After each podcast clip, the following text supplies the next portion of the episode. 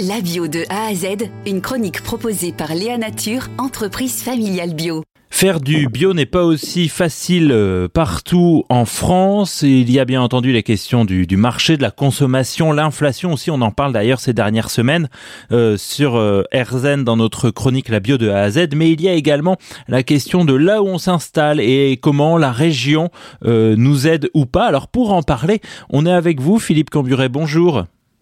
Bonjour. Vous êtes euh, le président de la FNAB, la Fédération nationale en agriculture biologique, et euh, également agriculteur dans Lyon. Euh, pourquoi ça a tant d'importance cette question de la région?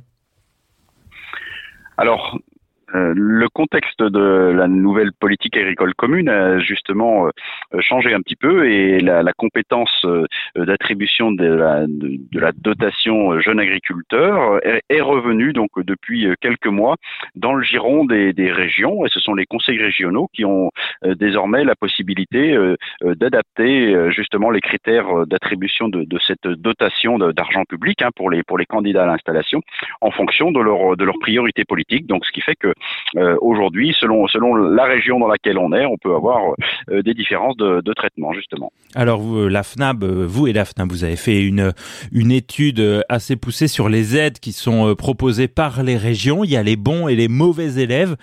parmi les, les mauvais élèves, on retrouve la Normandie, la Bretagne, le Grand Est. Ça veut dire quoi être mauvais élève par rapport à l'agriculture biologique pour ces régions?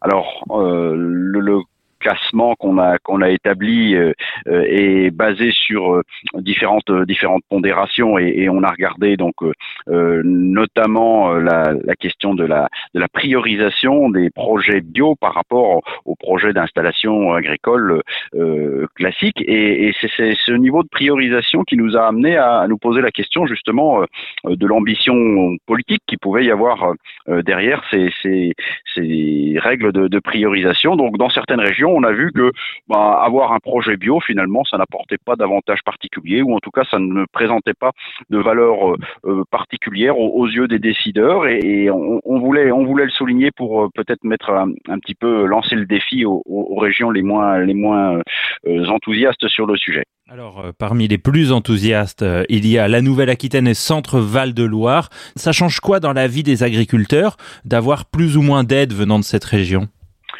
Alors, c'est surtout euh, euh, le, coup de pouce au démarrage, euh, parce qu'aujourd'hui on a beaucoup de projets qui sont des projets de vie, des projets de reconversion professionnelle. On sait que les forces vives de l'agriculture de demain seront largement composé de, de, gens qui ne viennent pas du, du milieu agricole, qui n'ont pas suivi de, euh, de cursus euh, euh, dans l'enseignement agricole, et, et, ce sont ce sont des gens donc qui ont qui vont arriver avec euh, beaucoup de compétences, des projets souvent bien ficelés, des notions de, de gestion et, et, et une ouverture d'esprit vraiment très intéressante dont on a vraiment besoin pour pour être euh, la, la, la, réponse au changement de, de, génération en agriculture, mais ce coup de pouce, justement, il a besoin aussi d'être économique.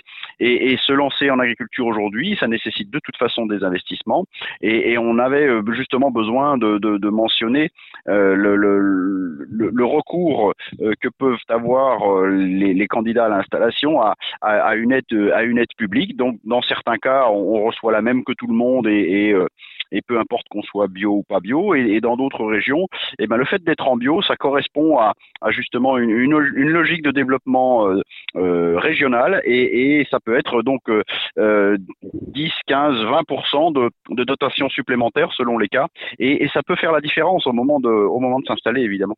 Merci beaucoup à vous euh, pour ces échanges et puis l'analyse que porte la FNAP sur ce, ce travail des, des régions. Merci beaucoup à vous Philippe Camburet.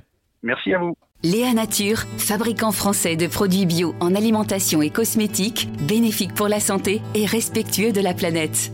Léanature.com